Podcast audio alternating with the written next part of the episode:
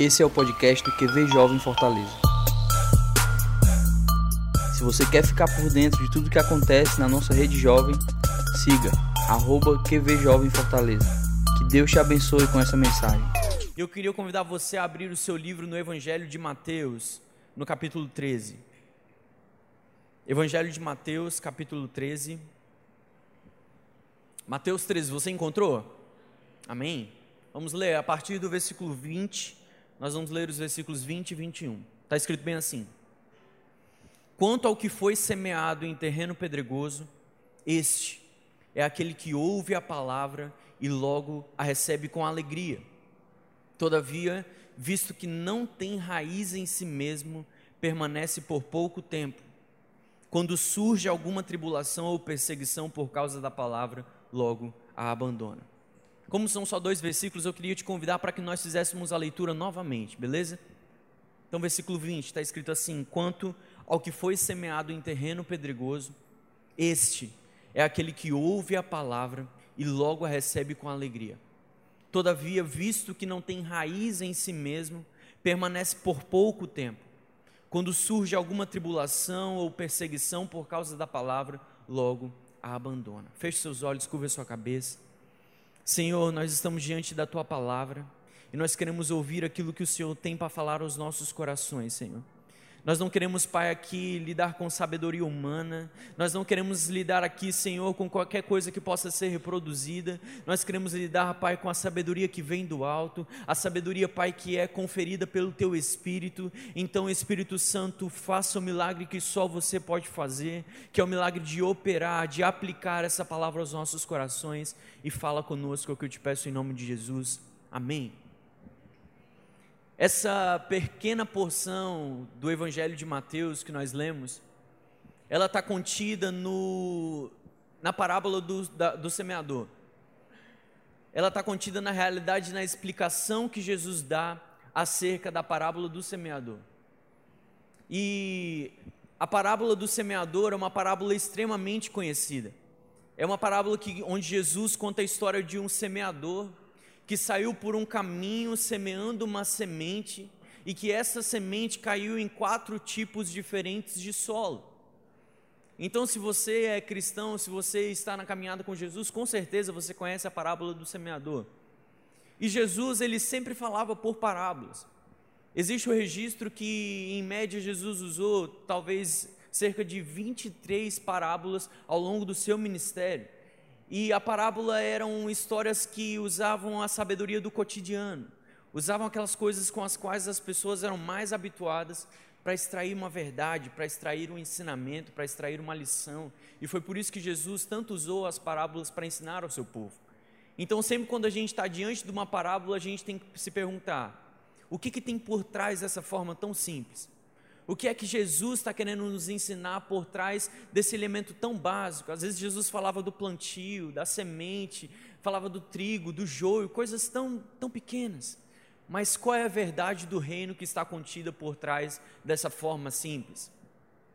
E a parábola do semeador é a história, como eu disse, de um semeador que saiu por um caminho semeando uma semente, e essa semente ela caiu em quatro tipos diferentes de terra. Então nessa parábola a gente tem um semeador, a gente tem uma semente, a gente tem quatro tipos diferentes de terra e a gente tem quatro efeitos diferentes que essa essa terra vai gerar nessa semente, quatro efeitos diferentes da semente em cada tipo de solo. E aí a gente vai ver que alguns versículos à frente Jesus ele se põe a explicar a parábola do semeador. Ele se põe a explicar porque os discípulos perguntaram para ele, Jesus, o que é que você está querendo dizer com essa parábola? E aí ele vai falar que o semeador é aquele que leva a palavra de Deus, e que a semente, por sua vez, é a própria palavra de Deus.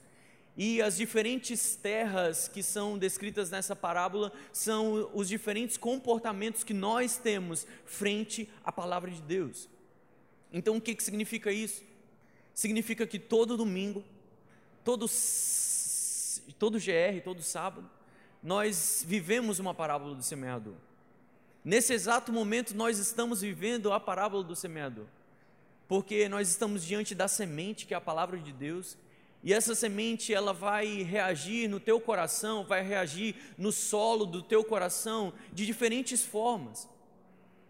Vai depender de como você está, e tem algumas pessoas que falam que Jesus está falando de quatro tipos diferentes de pessoas, mas tem aqueles que acreditam que ele está falando de quatro tipos diferentes de coração. Então pode ser que hoje o seu coração esteja seco, mas amanhã o seu coração pode estar receptivo à palavra de Deus. Então, toda vez que nós estamos frente à palavra de Deus, nós vivemos essa parábola do semeador. É a semente que chega no nosso coração e pode ter diferentes efeitos possíveis. E aí que Jesus ele elenca quatro tipos de terra. O primeiro tipo de terra que ele fala é a terra que está à beira do caminho. Geralmente é uma terra que é pisoteada, que é seca, que é dura, onde a semente nem chega a penetrar. Ele fala do segundo tipo de terra, que é um terreno pedregoso, que embora seja uma terra que tem ali a sua estrutura, mas pelo fato dela estar tá cheio de pedras, ela não tem profundidade, não cria raiz e não dá muito certo também. Ele fala do terceiro tipo de, de terra, que é a terra que é ali permeada por espinhos. Então essa semente até que cresce, mas aí os espinhos meio que sufocam ela e ela não consegue germinar, enfim. E ele fala do quatro tipos de terra, que é a boa terra, que é essa terra que nós queremos que nosso coração seja, uma boa terra para acolher a palavra de Deus, uma boa terra para que a palavra de Deus ganhe espaço no nosso coração, que ela germine, ganhe estatura e gere frutos no nosso coração. E se você prestou atenção, esses dois versículos que nós lemos, os versículos 20 e 21, eles vão falar, Jesus está explicando a pedido dos discípulos sobre o segundo tipo de terra, que é o terreno pedregoso. E eu queria ler para vocês na parábola o que é que Jesus fala sobre esse segundo tipo de terra. Na parábola, Jesus diz bem assim: parte dela caiu em terreno pedregoso, onde não havia muita terra e logo brotou, porque a terra não era profunda. Mas quando saiu o sol, as plantas queimaram e secaram porque não tinha raiz. E aí Jesus ele vem interpretar o que ele quis dizer e ele vai dizer que quanto ao que foi semeado em terreno pedregoso, este é aquele que ouve a palavra e logo recebe com alegria. Preste atenção. Todavia, visto que não tem raiz em si mesmo, permanece por pouco tempo, quando surge alguma tribulação ou perseguição por causa da palavra, logo a abandona. Eu particularmente acredito que esse tipo de solo, ele enquadra muitos de nós. Eu particularmente acredito que muitos de nós, em muitos momentos da, das nossas vidas, chegamos frente à palavra de Deus com um coração que mais se parece com uma terra cheia de pedras. Eu acredito que muitos de nós, em momentos das nossas vidas, nos parecemos dessa forma porque eu não sei se você prestou atenção, mas o começo dessa explicação vai dizer que a pessoa ela recebe a palavra com alegria, ela recebe a palavra com euforia. E o evangelho ele é de fato encantador. O evangelho é lindo. É incrível nós virmos até aqui a igreja e ouvirmos um evangelho que é encantador. O que nós vivemos aqui no ambiente de culto é arrebatador. Cara, isso é lindo. É por isso que eu acho que essa, essa, esse tipo de terra fala tanto com a gente, porque nós somos essas pessoas que ouvem o Evangelho e logo ficam felizes, logo recebem esse Evangelho. Mas o Evangelho ele não se resume a momentos de euforia. Não foi esse Evangelho que era só alegria que Jesus ministrou para os seus discípulos. E desculpa você que até então tinha essa visão, visão equivocada. Se você que até então achava que viver com Jesus era um mar de rosas, eram só flores, era só love, só love, não, não é assim. Esse é o problema dos nossos dias. Esse é o problema da nossa geração. Por quê? Porque nós temos vivido um evangelho que é humanizado. Nós temos vivido um evangelho que é pop, cara. A gente tem vivido um evangelho que é soft, ou seja, um evangelho fofinho que me, me abraça assim, bem fofinho mesmo, e me deixa bem do jeito que eu estou. A gente tem vivido um evangelho fluff, sabe aquele evangelho daquela menina que abraça o unicórnio e fala: Meu Deus, que coisa fofinha! A gente tem vivido esse evangelho. Nos nossos dias, esse é o nosso problema. Por quê? Porque ser cristão se tornou trending, cara. Se tornou hype. Se tornou uma coisa que é beleza, cool, é massa. Nós batalhamos, nós lutamos para fugir de uma religiosidade, mas o problema é que nós acabamos por entrar em outra. E escuta isso que eu vou falar. Há cerca de 5, 10 anos atrás, a gente tem visto um movimento onde a gente fala que a gente está lutando com todas as nossas forças contra a religiosidade. Não, Deus me livre, religiosidade eu não quero nem saber. Não, a gente está livre da religiosidade agora. Não, não, não, não, não. Agora qual é o problema?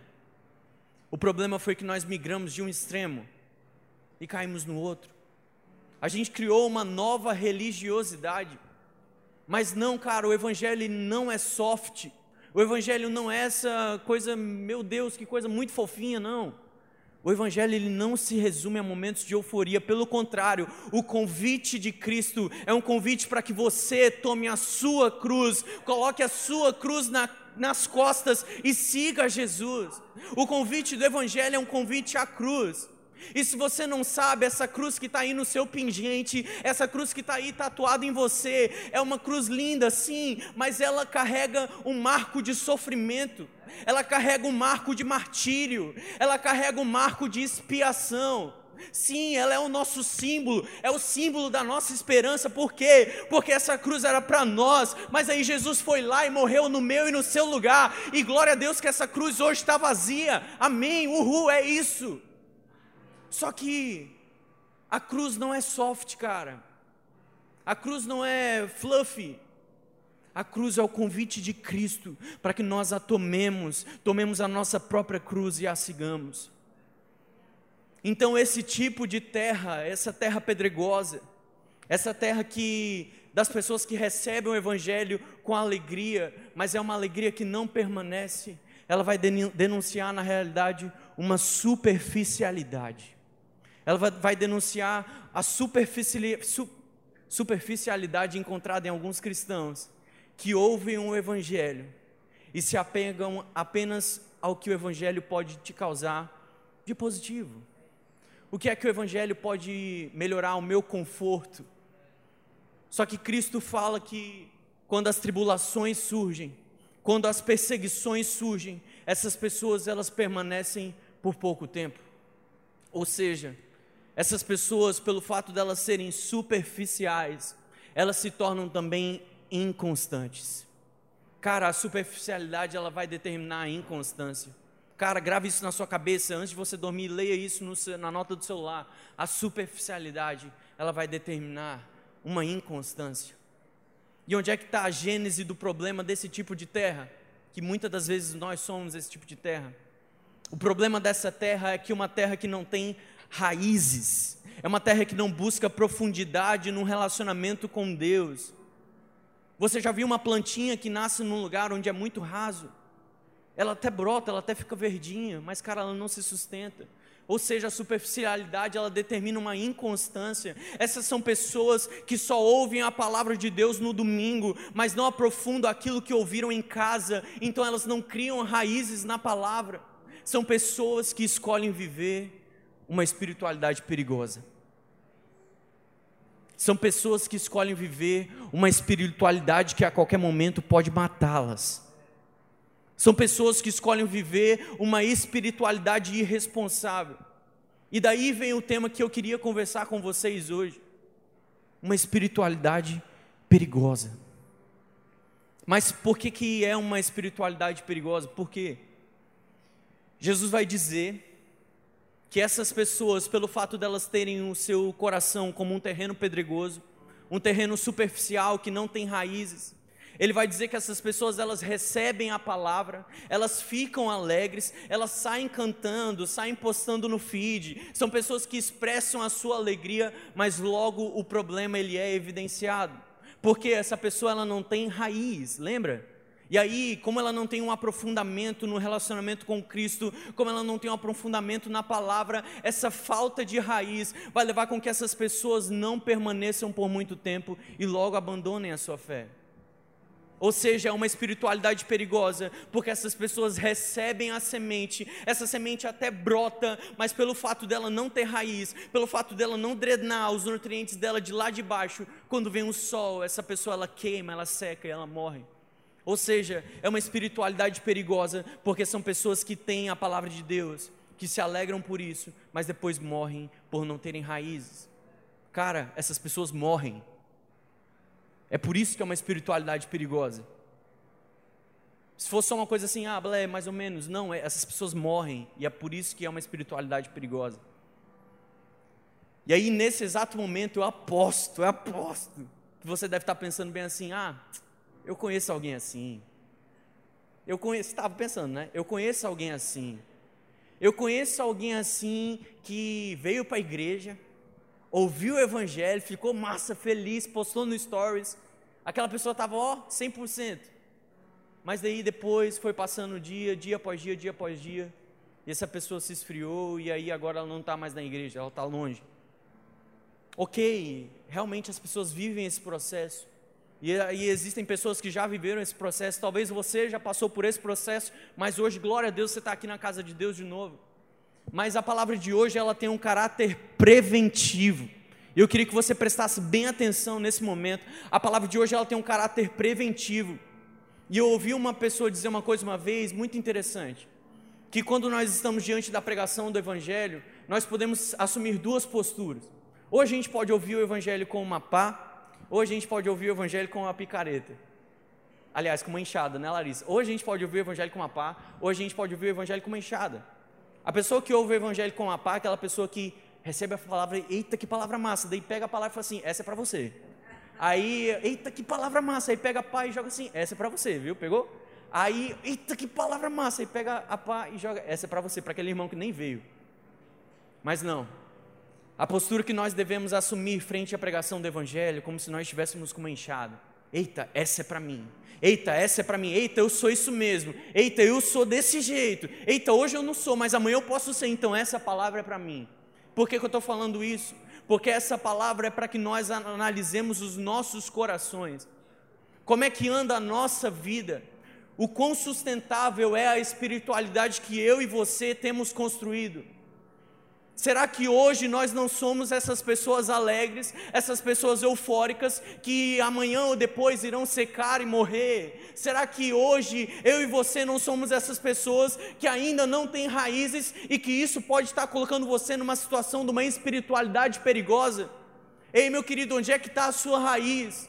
Será que o vento e o sol têm balançado você? Então, por isso que essa palavra é importante. Talvez hoje você não morreu ainda, mas é interessante que nós aprofundemos a nossa raiz, porque se as nossas raízes não estiverem fundamentadas na palavra de Deus, cedo ou tarde nós iremos morrer, cara. É uma notícia, é um prognóstico que eu estou dando para você. Se as nossas raízes não estiverem fundamentadas na palavra de Deus, cedo ou tarde nós iremos morrer. O Senhor, Ele quer nos trazer a consciência de que nós não devemos viver uma espiritualidade perigosa. Não, não foi para isso que Jesus te chamou. Não foi para isso que Jesus morreu na cruz. Não, não foi para isso. Não foi para que eu e você ficássemos ali é, é, balançando entre a vida ou a morte todo o tempo. Mas, cara, é isso que nós temos vivido, infelizmente. Sabe por quê? Porque se você fizer as contas, e eu já fiz, colocando todas as horas que nós temos em uma semana, sete dias, e todas as horas que nós estamos aqui na igreja, prestando atenção na palavra de Deus, se estiver prestando atenção, né? Tem gente que nem presta atenção. Então, de novo, olha a conta. Se a gente pegar todas as horas que nós temos na semana, beleza? Vai dar muitas horas, eu não lembro a quantidade. E aí a gente pegar a quantidade de horas que a gente vem para a igreja. Tem gente que vem só no domingo, tem gente que vem quarto e domingo. Mas a média e a gente dividir a quantidade de tempo que a gente está na igreja e a quantidade de tempo que a gente está na semana. E aí a gente cai na besteira de resumir tudo que a gente sabe sobre a palavra de Deus no que a gente ouve aqui na igreja. Cara, pasme, a gente vai estar tá vivendo a nossa vida baseada no que a gente ouviu em apenas 3% do nosso tempo. 3%. Eu fiz a conta. Ou seja, se você ouvir a palavra de Deus aqui na igreja e você não ouvir mais a palavra de Deus em canto nenhum, não ler a palavra de Deus na tua casa, você vai se alimentar, você vai estar alimentado apenas em 3% da sua semana e você quer viver o resto da semana toda com o que você ouviu em 3% dela. Quantos aqui dirigem? É como se você quisesse levar a sua semana inteira com o carro na reserva. É como se você quisesse andar de segunda a segunda com o seu carro na reserva. E cara, às vezes eu tenho mania de o carro entrar na reserva e eu não ir logo abastecer, né? Aí eu fico assim, não, confiando, vai dar certo, vou chegar até a próxima esquina, vai dar certo, não, mas eu tenho que fazer só aquilo. Aí eu vou andando com o carro na reserva, mas sabe uma novidade? Tem uma hora que o carro para e não anda mais. Glória a Deus, isso ainda não aconteceu comigo, não vai acontecer em nome de Jesus. Mas cara, o problema é esse. A gente tem vivido desse jeito, Pedro. A gente quer andar com o nosso carro sempre na reserva. Por quê? Porque a gente confia naquilo que a gente está ouvindo apenas 3% da nossa semana. A gente confia naquilo que a gente escutou em apenas 3% da nossa semana. A gente acha que isso basta, a gente acha que isso é o bastante, a gente acha que isso é o suficiente para levar a gente até o próximo domingo, que é quando a gente vai escutar em mais 3%. Ei, cara, não dá para viver assim. Aí a gente não atinge profundidade, a gente não desenvolve maturidade no nosso relacionamento com Deus. Aí a palavra de Deus está dizendo bem assim: mantenham os pensamentos de vocês nas coisas que são do alto. Mas daí a gente passa a semana toda com pensamentos promíscuos, a gente passa a semana toda com pensamentos negativos, com pensamentos ansiosos. Cara, você está andando na reserva, você está andando na reserva do seu relacionamento com Deus. A palavra está dizendo: mantenha os seus pensamentos no alto, é assim que a gente tem que viver. Mas aí, cara, chega na nossa semana, a gente só fica pensando em besteira, a gente só fica pensando em água. Cara, não é assim. Você está andando na reserva, você está confiando que a luz vai piscar e vai dar tempo de você abastecer. A gente está confiando nisso. E deixa eu te falar, isso é perigoso demais. Isso é perigoso demais. É por isso que a palavra de hoje ela é uma alerta para você, assim como ela foi uma alerta para mim. Não vamos ser como crianças inconstantes, que são levadas de um lado para o outro por qualquer coisa, porque não têm raízes fundamentadas. Cara, mantenham seus pensamentos nas coisas que são do alto, aprofundem as suas raízes. Ei, hoje é noite da gente sair daqui com o tanque cheio. Quem crê nisso? Essa é a noite da gente sair com o tanque cheio. E glória a Deus, porque a gente tem uma casa que supra a gente de palavra. Toda vez que eu cruzo essa porta, o meu coração ele é quebrantado, Vitor, porque nós congregamos numa casa que é saudável, onde é pregado o evangelho. Então, glória a Deus que a gente pode estar capengando. A gente entra por essa porta, a gente é renovado por mérito de quem? Por mérito do Espírito Santo. E é isso que o Espírito Santo quer fazer com você. Talvez hoje você chegou aqui na reserva da sua vida espiritual. Talvez hoje você chegou aqui respirando por aparelhos, mas ei, hoje você vai sair daqui de tanque cheio em nome de Jesus. Em nome de Jesus. Em nome de Jesus.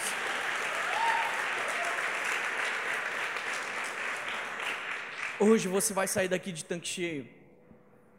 Mas, cara, deixa eu te falar uma coisa. Na segunda-feira, esse tanque vai começar a se esvaziar. Aí na terça-feira, o que você ouviu aqui, você já não vai lembrar mais. Isso é fato. Aí vai chegar na quarta-feira, aí surge aquela tentação na faculdade, no seu trabalho. Aí você, afinal de contas, falar imoralidade não é pecado, ou seja, só transar que é pecado. Se falar imoralidade não é, a gente pensa assim. Aí chega na quinta-feira, você já está na reserva. Ou seja, a sua alma e o seu espírito, espírito, eles estão clamando por alguma coisa, eles estão respirando por aparelhos, e nós temos insistido em viver essa espiritualidade perigosa, em se alimentar apenas aqui na igreja, Cara, não viva mais uma espiritualidade perigosa. Não confie no que você absorve apenas aqui na igreja. Você só passa 3% do seu tempo da sua semana aqui dentro. É bom, mas é muito pouco para sustentar a sua espiritualidade. E sabe por que, que eu estou pregando isso para vocês hoje? Porque há alguns dias eu compartilhei com Pedro algumas coisas que estavam acontecendo comigo, algumas coisas que estavam acontecendo no meu devocional. Aí o Pedro virou para mim e falou assim: Cara, vai fundo. Se o Senhor está compartilhando isso com o seu coração, se está queimando em você, vai e compartilhe isso com os jovens também. E cara, essa palavra ela me quebrou, cara. ela me quebrou, a gente já conversou um pouco sobre isso no GR, a gente já, eu já abordei esse texto em alguns outros momentos, mas essa palavra ela me quebrou, porque a gente tem escolhido viver uma espiritualidade perigosa. Nós temos escolhido viver de uma maneira arriscada demais. Mas o Senhor está nos despertando hoje. O Senhor, Ele está tirando a gente do nosso sono, Ele está tirando a gente da nossa sensação de onipotência, Ele está tirando a gente da nossa sensação de arrogância espiritual. Ei, é interesse do Senhor que você não confie no tanque que você tem, é interesse do Senhor que você até mesmo esqueça que você tem um tanque, sabe por quê? Porque Ele quer que você beba dele todos os dias, é interesse do Senhor que você não fique dependendo de uma reserva, não, Ele disse: se alguém quem tem sede, venha a mim e beba. Quem crer em mim, como diz as Escrituras, do seu interior fluirão rios de água viva. É interesse do Senhor, cara. Ele não quer que você se confie em um tanque. Ele quer que você beba dele todos os dias. É interesse dele. Sabe por quê? Porque aí você não vai mais passar perrengue. Você vai esquecer até a cor daquela luz da sua reserva você não vai passar mais sede. E sabe o que, é que a palavra de Deus nos garante? Que se a gente viver dessa forma, além de nós estarmos conectados com o Senhor todos os dias, rios de água viva vão fluir de dentro de nós. Ou seja, você vai chegar naquele lugar onde as pessoas estão morrendo de sede, onde as pessoas à sua volta. E acredite, cara, as pessoas estão morrendo à nossa volta. E a gente às vezes não tem nada para dar para elas. As pessoas estão morrendo de sede, Ramon porque elas não conhecem o Deus que eu e você conhecemos. As pessoas do seu trabalho, da sua faculdade, da sua escola, de dentro da sua casa, o seu vizinho, cara, existem pessoas morrendo de sede à nossa volta. Ei, mas sabe qual é o chamado do Senhor para mim e para você? É para que nós estejamos conectados com Ele todos os dias, bebendo da água que Ele tem para nos dar, porque essa água ela é viva. Essa água ela é viva e a gente não vai ter sede mais. Pelo contrário, essa água ela vai fluir de dentro de nós e ela vai, vai chegar, vai afetar a realidade que está à nossa volta. Deus ele está nos chamando para viver uma espiritualidade viva, uma espiritualidade que vai vivificar, vivificar toda a nossa semana, vivificar tudo ao nosso redor. Então é isso, cara. Não dá mais. Não dá mais para viver uma espiritualidade perigosa. Não dá mais para aceitar um evangelho soft. Não dá mais porque nós sabemos que se nós permanecermos nessa superficialidade, superficialidade, hora ou outra nós iremos morrer. Nós precisamos renunciar esse novo lugar, essa nova religiosidade que nós inventamos para nós mesmos, a gente precisa renunciar isso. A gente precisa de parar de pensar, tipo, para que isso? Para que tudo isso? Tipo assim, para que? Se Jesus já fez tudo, cara, só relaxa aí. Cara, esquece esse negócio de orar demais, esquece esse negócio de. A gente fica pensando, cara, esquece esse negócio de se consagrar demais, de ser santarrão demais, isso é do passado. Agora o lance é só chapar no domingo e escutar o worship o resto da semana, é isso. Não, cara. Nós precisamos urgentemente renunciar esse novo lugar de religiosidade que infelizmente nós caímos. Nós saímos de um extremo e migramos para o outro. O que, que nós precisamos fazer? Nós precisamos voltar aos fundamentos, nós precisamos buscar as raízes na palavra de Deus e deixar que essa espiritualidade seja revivificada. Então, a partir de agora, nos poucos minutos que me restam, eu queria falar com vocês a respeito de alguns marcos alguns marcos dessa espiritualidade perigosa. Eu quero apontar para você algumas coisas para que você venha sondar o seu coração. Assim como eu na minha casa sondei o meu coração e vi naquilo que eu estava pecando. E eu quero falar também sobre algumas posturas que nós precisamos buscar em Deus com auxílio do Espírito Santo.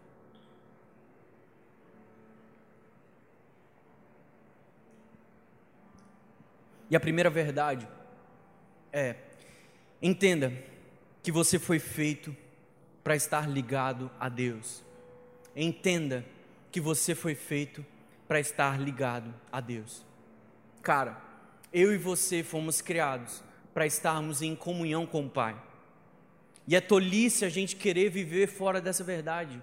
Eu e você fomos criados para estarmos em comunhão com o Pai. E agora eu queria fazer um experimento social, beleza? Vocês estão comigo? Amém? Ou tem alguém dormindo já? Não, né? Amém. Queria fazer um experimento social. Queria pedir para você prender a sua respiração por 10 segundos. Vamos lá? 3, 2, 1, prendeu. 1, 2, 3, 4, 5, 6, 7, 8, 9, 10. E aí, foi difícil? Mais ou menos, teve algumas pessoas que perderam ali pelo 5, pelo 6, né? E aí, vocês conseguiram? Venceram a primeira etapa? Quem aqui conseguiu respirar por, prender a respiração por 10 segundos? Levanta a mão. Beleza, essas pessoas eu quero que a gente passe para o segundo nível do nosso experimento social dessa noite, tá bom? Segundo nível, vamos lá. O segundo nível do nosso experimento social é que você prenda a sua respiração por 10 minutos. Vamos lá? 3, 2, 1, vamos lá? É difícil? É difícil? É impossível. Cara, imagina só prender a sua respiração por uma semana. O que, que vai acontecer se você, se eu e você prendermos a nossa respiração por uma semana? Nós iremos morrer. Cara, a nossa comunhão com Deus é mais importante do que esse oxigênio que eu e você respiramos. Nosso espírito precisa estar ligado ao Espírito de Deus. Ei, quando nós passamos muito tempo longe do Espírito de Deus, é isso que acontece. Imagina a gente ficar uma semana inteira desconectados daquele que nutre o nosso espírito. Assim como o ar para os meus pulmões, é, é, é Deus para o meu espírito, cara assim como ar para meu, os meus. E a gente ainda inventa de cantar. Mas que o ar que eu respiro precisa. Pô, cara, precisa mesmo. É mais do que ar que você respira, é lógico que é, cara. Em Gênesis capítulo 1, versículo 23, está escrito bem assim: Deus está falando. Façamos o homem à nossa imagem, conforme a nossa semelhança. Ou seja, nós somos criados a, segundo a imagem e a semelhança de Deus.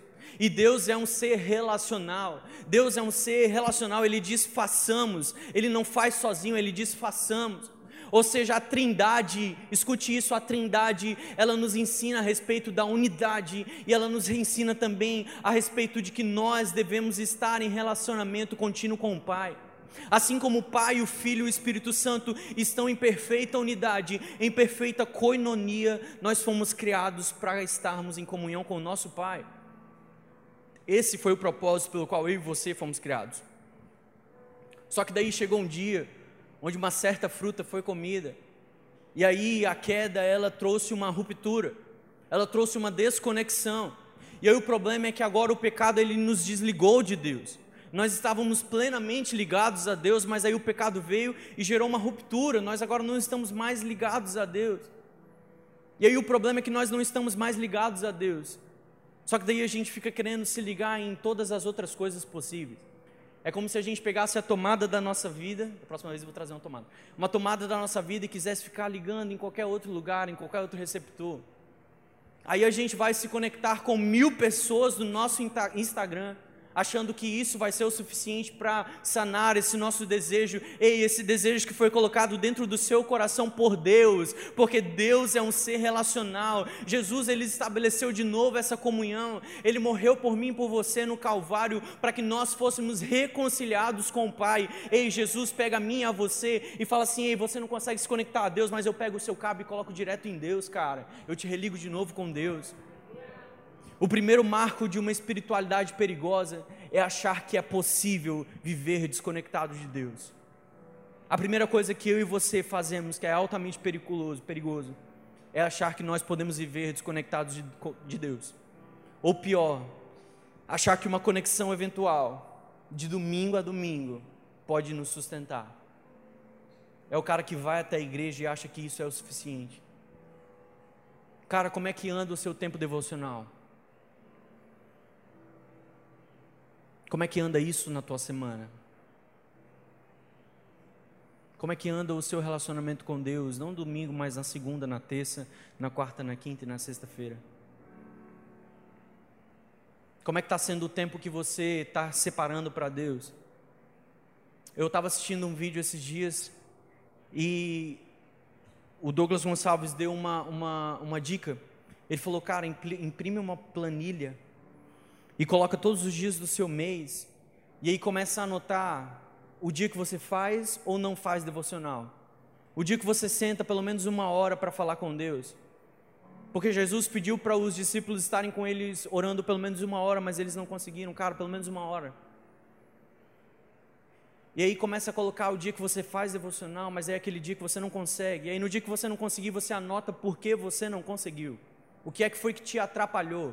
Não, nesse dia eu dormi demais, acordei atrasado para o trabalho. Não, nesse dia eu tive que sair à noite porque tinha um compromisso. Não, nesse dia eu tinha uma, uma festa de aniversário para ir. Cara, eu fiz isso. E quando eu fiz a minha planilha, eu vi o quanto eu estava adotando uma postura perigosa quanto à minha espiritualidade. O quanto eu estava negando o meu próprio propósito eterno. Aquilo que eu fui criado para fazer. Ei, o Tiago Felizardo foi criado para uma coisa e eu fui negligenciando isso, que é o que? Que é ter comunhão com Deus. No Salmo 1, o salmista vai dizer: como é feliz aquele que não segue o conselho dos ímpios, não imita a conduta dos pecadores, nem se assenta na roda dos zombadores. Ao contrário, a sua satisfação está na lei do Senhor, e nessa lei ele medita de dia e de noite. Como é que ele vai ser? Ele vai ser como uma árvore plantada à beira de águas correntes, que vai dar o seu fruto no tempo certo, as suas folhas não murcham e tudo que ele faz vai prosperar. Cara, viver qualquer coisa fora disso é uma insensatez. O próprio significado etimológico da palavra mesmo de religião é estar religado com o Pai. Religião significa atar, ligar com firmeza. Ei, se você não tem se ligado com Jesus, com firmeza, todos os dias, o que é que eu e você estamos fazendo? Que tipo de religião que eu e você estamos vivendo? Aí você fala assim: ah, Tiago, mas eu oro quando dá tempo, cara. Entenda, minha, minha rotina é puxada. Eu estudo, trabalho, estou estagiando atualmente, tenho uma namorada, só que daí eu também tenho que ver minha família, tenho que dar tempo para minha avó. Cara, minha rotina é corrida mesmo. E aí, quando não dá tempo, eu coloco um louvor no ônibus e vou ouvindo e pronto, massa. Escuta o que John Piper disse, ele disse bem assim: leia a sua Bíblia todos os dias da sua vida. Se você tem tempo para o café da manhã, Nunca diga que não tem tempo para a palavra de Deus. Eita, eita. Se você tem tempo para se alimentar, nunca diga que você não tem tempo para a palavra de Deus. Por quê? Porque assim como nós precisamos de carboidrato, proteína, água para o nosso próprio corpo humano, aqui, esse corpo carnal, a gente precisa da palavra de Deus, a gente precisa de comunhão diária com o Espírito Santo para alimentar o nosso próprio espírito. O contrário disso, nós vamos estar vivendo uma espiritualidade perigosa. Cara, ter um relacionamento, comunhão com Deus, é tão importante quanto o seu cuscuz com ovo. Pega essa. Ter um relacionamento, comunhão com Deus, é tão importante quanto o seu pão na chapa de manhã, cara. E falar sobre, sobre tempo nos traz um questionamento. Tem um outro cara que eu ouvi falar que, cara, o Instagram vai ser o maior acusador de nós mesmos quando a gente chegar lá no céu e a gente querer falar para Deus: ah, mas eu não tinha tempo. Porque nós temos vivido de uma forma tão perigosa que nós não temos tido tempo para o nosso Criador. A gente tem esquecido que aquilo com que mais a gente observa, aquilo que mais a gente gasta tempo, é aquilo que a gente se torna. Eu estava vendo no Instagram de uma, uma pessoa esses dias, Carol Bazo, ela estava falando fez uma série de, de estudos lá muito legais. Ela falou o seguinte: o que é que nós temos colocado diante dos nossos olhos? Porque a adoração e a devoção elas levam tempo. Então, se nós temos passado muito tempo aqui no Instagram, significa que nós estamos adorando, nossa devoção está nessas coisas. Cara, com o que é que você tem gastado tempo? O que é que você anda adorando?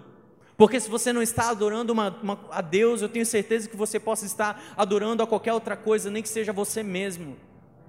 Quantas são as horas gastas com Deus na sua semana? A verdadeira adoração, ela implica tempo dedicado. Nós somos criteriosos, Pedro, quando se trata de gastar dinheiro. A gente não quer perder um centavo, cara. Mas quando se trata de tempo, o quão criterioso você é? O quanto de tempo nós temos perdido com coisas vãs? Ei, deixa eu falar uma coisa: dinheiro, você batalha, vai lá, trabalha, recebe salário, você tem ele de volta. Agora, tempo a gente não recebe de volta. Tempo é uma coisa que só vai. Então, no que é que nós temos gastado o nosso tempo? Ei, deixa eu falar uma coisa: nós fomos criados para gastar tempo com o nosso Criador. Não escolha, cara, andar com o seu tanque vazio, escolha andar com o seu tanque cheio. Entenda que você foi feito para estar ligado com Deus, amém? A segunda verdade que eu queria abordar nessa noite é que nós precisamos derrubar os ídolos dos nossos corações. Muitas vezes nós estamos vivendo uma espiritualidade perigosa porque o nosso coração está cheio de ídolos. Por quê? Porque o nosso coração é uma fábrica de ídolos. Na realidade, esse é o nosso maior campo de batalha, o nosso coração, a nossa mente, é onde tudo acontece e é onde também nós erguemos ídolos para nós mesmos. Adão ele provou que o nosso coração é onde nós trocamos a Deus pela nossa própria autossuficiência. O nosso coração é onde nasce o desejo da gente pegar uma folha de figueira e tapar as nossas vergonhas para se apresentar diante de Deus novamente. A gente age como se o olhar de Deus não penetrasse as nossas juntas e medulas. A gente acha que Deus enxerga como nós enxergamos, não. Ei, querido, a nossa retina, ela foi projetada para enxergar a luz. É a luz que gera estímulo na nossa visão, mas Deus Deus não, Ele olha dentro de você, Ele enxerga os seus desejos mais profundos, Ele enxerga os seus sonhos mais quietos, Ele enxerga as suas vontades mais secretas. Ei, o Senhor olha, olha dentro de você e enxerga se dentro do teu coração tem ídolos ou não. Sabe qual é a questão? É que diariamente nós somos bombardeados por mensagens do tipo: ah, seja mais você. Ah, se valoriza, cara, é de grátis. Ah, você merece o melhor, cara. Ah, ame-se, valorize-se, o mundo é seu. Aí sabe o que, que acontece? Essas mensagens elas vão reforçando a nossa natureza caída, porque desde o Éden a estratégia de Satanás é tentar nos convencer de que nós precisamos mais de nós mesmos do que nós precisamos do Criador. Desde o Éden, a estratégia de Satanás é fazer você pensar mais em você do que você pensa em Deus, cara. Afinal de contas, a gente merece. A estratégia de Satanás é achar que você merece todo o conforto, você merece total conforto, você merece praticamente ser adorado, hein? você merece ser idolatrado. Hein? E aí nós vamos criando ídolos nos nossos corações, e é aí que mora o perigo. Paul Tripp, na, no livro Vocação Perigosa, ele vai dizer: Eu queria que você prestasse atenção nessa frase, a gente está caminhando para o final, escute.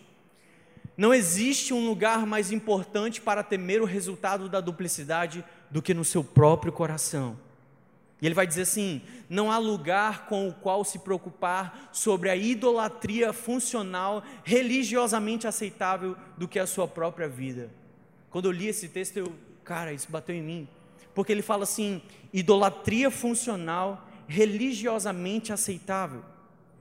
Ou seja, no desejo da gente se sentir bem, no desejo da gente estar plenamente ajustado, a gente vai criando ídolos nos nossos corações. E sabe o que é o pior, Pedro? É que esses ídolos que nós construímos, eles são ídolos religiosamente aceitáveis. Tá tudo bem, é assim mesmo. Cara, ídolo é tudo aquilo que você coloca em um patamar superior a Deus na tua vida. Ou seja, na tua vida, aquilo com que você gasta mais intenção, aquilo com que talvez você gaste mais tempo, precisa ser questionado se isso se tornou ou não um ídolo no seu coração. É isso que veio aí na sua mente agora. Essa preocupação que está com você todo dia da semana. Será que isso não se tornou um ídolo no seu coração? Porque o Senhor, Ele estabelece até como a prioridade dos nossos pensamentos deve funcionar. Ele fala assim, cara, vocês não precisam se preocupar com essas coisas. Vocês não se precisam preocupar com o que vocês vão comer, beber, vestir, não. Vocês precisam se preocupar comigo e com o meu reino. É isso que o Senhor está falando. Lá em Lucas 14, eu queria que você abrisse, a gente está terminando, Lucas 14. A gente vai ler alguns versículos.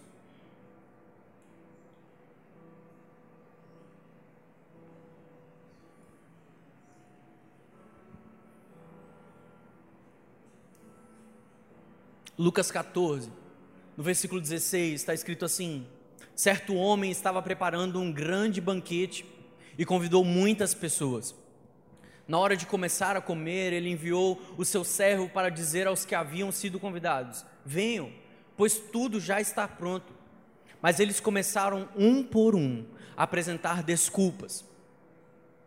O primeiro disse: Acabei de comprar uma propriedade e preciso ir vê-la. Por favor, desculpe-me. O outro disse: Acabei de comprar cinco juntas de bois e estou indo experimentá-las. Por favor, desculpe-me. Aí o outro disse: Acabei de me casar, por isso não posso ir. O servo voltou e relatou isso ao seu senhor. Então o dono da casa irou-se e ordenou ao seu servo: Vá rapidamente pelas ruas e becos da cidade e traga os pobres, os aleijados, os cegos e os mancos. Veja, todas essas desculpas que essas pessoas deram para o banquete de estar na presença de Deus são moralmente aceitas. Todas essas desculpas que essas pessoas deram para não estar diante da presença, no banquete da presença de Deus, são religiosamente aceitas. Um tinha comprado uma propriedade, e cara, ele tinha que cuidar do que é dele, porque senão as pessoas iam pegar mesmo. Então isso era mais, só que isso era mais importante naquele momento do que estar com o Senhor. O outro tinha acabado de comprar cinco juntas de bois, era algo que ia dar lucro para ele, ou seja, ele tinha acabado de investir no negócio dele ele tinha acabado de investir na empresa dele, ou seja, isso é moralmente aceito, isso é religiosamente aceito. O outro ele tinha acabado de se casar, convenhamos, né? Ou seja, é esse mesmo que não vai para o banquete. O fato é que nós temos trocado o Senhor por essas coisas. Essas coisas elas podem assumir o lugar de ídolos dos nossos corações. Lembra você, ó, elas são religiosamente aceitas. Ou seja, nada disso é pecado. Mas quando isso assume o lugar de Deus no seu coração, essa idolatria se torna pecado. Um ídolo não necessariamente precisa ser um pecado. Tudo aquilo que toma o espaço de Deus na sua semana se tornou o seu ídolo. E partindo para a terceira verdade, uma coisa que me confrontou demais, porque eu estava vivendo uma religiosidade perigosa, uma espiritualidade perigosa e a terceira verdade dessa noite é que Deus ele não quer a sua performance. Na realidade, a sua performance é o que menos importa para Deus. O nosso chamado não é para fazer algo, não é para desempenhar um papel, não é para fazer uma cena. O nosso chamado é primeiro para nós nos tornarmos algo. Não é sobre fazer, é sobre se tornar alguém. É por isso que no GR, na, na série que a gente estava fazendo, o Novo de Deus, a gente frisou isso muito bem: que antes de Deus te habilitar para você viver coisas novas nele, Ele quer fazer um novo você. Antes de Deus habilitar a Larissa para viver coisas novas dele, Ele quer fazer uma nova Larissa, porque para Deus não importa é, a, a nossa performance, importa o que nós estamos nos tornando. John Stott ele vai falar que o nosso chamado universal, se a gente encontrasse uma pessoa na padaria e perguntasse, ela te perguntasse bem assim, qual é a sua vocação, nós deveríamos prontamente responder: eu sou chamado para pertencer a Jesus Cristo. E esse é o nosso maior chamado. Não é sobre performance, é sobre pertencer a Jesus Cristo. É por isso que em Romanos 8, no versículo 28, está escrito: sabemos que Deus age em todas as coisas para o bem daqueles que amam a Deus, dos que foram chamados de acordo acordo com o seu propósito, pois aquele que, aqueles que de antemão conheceu, também os predestinou para serem conformes à imagem do seu filho. Ei, cara, Deus te chamou para você ser igual a Jesus. Mas a religiosidade, aquela espiritualidade perigosa, ela vai dizer que você precisa desempenhar uma performance. Ela vai dizer que você precisa assumir um lugar. Ei, nós somos chamados para pertencer. Nós somos chamados para estar com Deus. Francis Chan ele vai dizer que nós precisamos estar mais preocupados com o que nós somos diante de Deus do que com a nossa reputação diante dos homens. Qual o problema? É que a gente se habituou tanto a usar filtros no Instagram, que a gente acha que a gente pode pegar um filtro também e se apresentar diante da presença de Deus. Cara, não é sobre uma performance é sobre se tornar alguém, é sobre se tornar a imagem de Jesus Cristo, é sobre deixar Cristo ser formado em você. A quarta verdade, e eu já estou caminhando para a conclusão, a quarta verdade é siga a agenda de Deus. Porque a marca de alguém que está vivendo uma espiritualidade perigosa é que essa pessoa não está, ó, nem aí para a agenda de Deus. A gente vive uma espiritualidade centrada em nós mesmos e não no outro.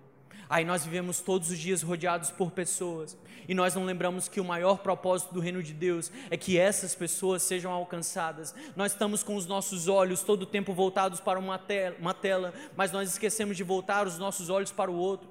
Ei, nós vivemos dias onde o outro está tão perto, mas tão, tão longe de nós ao mesmo tempo. E a gente se esquece que na agenda de Deus o outro é tão ou mais importante do que nós mesmos. Charles Spurgeon ele vai falar que todo cristão ou ele é um missionário ou ele é um impostor. Nós precisamos transicionar. A gente não tem que mais perguntar nós, vamos, nós estamos indo para a igreja. Não, nós temos que perguntar onde é que a igreja precisa ir, onde é que Deus está chamando a igreja para chegar, onde é que os filhos precisam impactar. Se você não está vivendo dessa forma, você está vivendo uma espiritualidade perigosa, porque a espiritualidade ajustada, ela vai falar que nós precisamos nos preocupar com a agenda de Deus, vai falar que nós precisamos nos preocupar com aquilo que Deus se importa.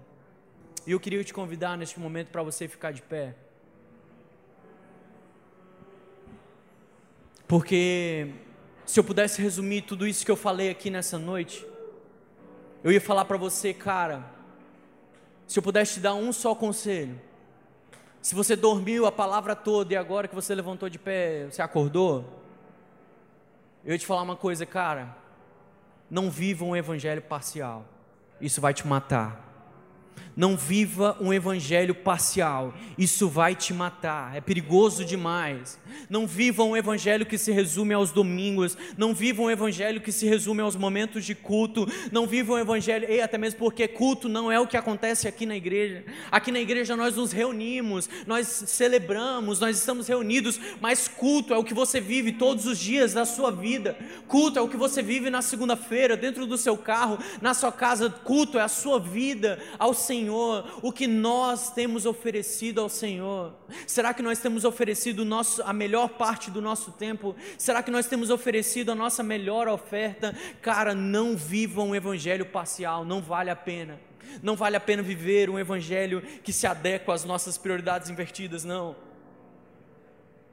Sabe qual é o chamado de Deus? O chamado de Deus é para que nós vivamos um evangelho que é radical Ei, o evangelho precisa ser radical, até mesmo porque o evangelho é radical. Porque sabe o que é o evangelho? O evangelho é alguém que é Deus, se desfazendo de toda a sua glória e descendo até essa terra para se transformar como eu e você e morrendo no meu e no seu lugar, mesmo nós não sermos mesmo nós não sendo merecedores. Isso é evangelho. Evangelho de Deus é radical. Evangelho de Deus não é pela metade, até mesmo porque Deus, Jesus não chegou na cruz e fez o sacrifício pela pela metade.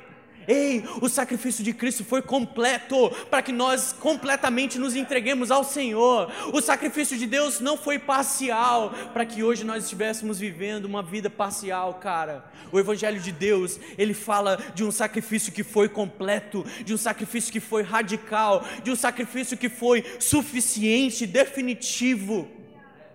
E sabe o que que Deus está falando para nós essa noite? Cristo está falando para mim, para você, ei me dê tudo. Me dê tudo. Eu não chamei você, eu não chamei você para matar o seu ego natural. Eu não chamei você para apenas atormentar o seu ego. Eu quero que você me entregue tudo. Eu quero que você me entregue toda a fração do seu tempo. Eu quero que você se entregue a si mesmo. É por isso que a palavra de hoje ela é um convite ao arrependimento. Porque eu não sei se você estava vivendo a mesma coisa que eu estava. Mas de onde eu estava, eu precisei voltar e me arrepender. E o evangelho, ele se trata de arrependimento. E cara, arrependimento não é só parar o que você está fazendo. Arrependimento aí no caminho plenamente contrário disso que você está fazendo. Quando Jesus chegou e encontrou com Zaqueu, Zaqueu apenas não parou de surrupiar o dinheiro da galera Zaqueu também decidiu dar metade dos seus bens e devolver quatro vezes mais aquilo que ele tinha usurpado. Ou seja, arrependimento não é só parar o que você está fazendo, arrependimento é caminhar em direção a Deus de volta, é responder isso de uma forma absoluta também. Cara, o Senhor está nos chamando no final de 2019 para que nós entramos em 2020, para que nós entremos com uma postura diferente, cara A gente precisa viver um evangelho que acomete todas as áreas da nossa vida. A gente precisa viver um evangelho que escorre do domingo para a segunda-feira. Ei, não, ele fica mais interessante na segunda. Sabe por quê? Porque você entra dentro do seu quarto e sabe quem é que está lá te esperando? É o Espírito Santo de Deus, é o Senhor. Ele prometeu, ele disse: Eu vou te encontrar no secreto. Eu vou encontrar você no secreto. É por isso que a nossa segunda-feira ela tem que ser mais interessante do que esse culto culto. É por isso que a nossa segunda-feira, a nossa terça, ela tem que ser mais interessante do que aquilo que a gente acha que é o nosso evangelho. Ei, é o evangelho total, é o evangelho completo, porque Jesus não se entregou pela metade por você. Ele não se entregou para ter meio você. Ele não se entregou para que as suas prioridades fossem conforme o que você acha. Foi um sacrifício completo. Foi um sacrifício total, foi um sacrifício pleno, foi um sacrifício definitivo por mim e por você. E sabe o que, a cruz nos diz? Ela diz: arrependam-se dos seus maus caminhos e olhem para Jesus, porque Jesus é o único que pode nos salvar. Ei, Jesus é o único que pode curar essa inércia dentro dos nossos corações. Ei, Jesus é o único que pode estabelecer o novo padrão pelo qual nós iremos viver. O padrão onde o Senhor é o centro das nossas prioridades, onde o Senhor é o centro do nosso tempo. Ei, lembra, o Senhor não quer que você ande com seu tanque pela metade. O Senhor não quer que você ande ande com o seu tanque na reserva, Ele quer que você beba dele todos os dias, é beber do Senhor de manhã, de tarde, de noite, é beber do Senhor na segunda, na terça, na quarta, na quinta, na sexta, para que essas águas venham fluir de nós e alcançar outras pessoas. Lembre-se, existem pessoas morrendo ao nosso redor. Nós somos chamados para pertencer a Deus, para pertencer a Jesus, para que isso venha gerar frutos nas nossas vidas e alimentar outras pessoas.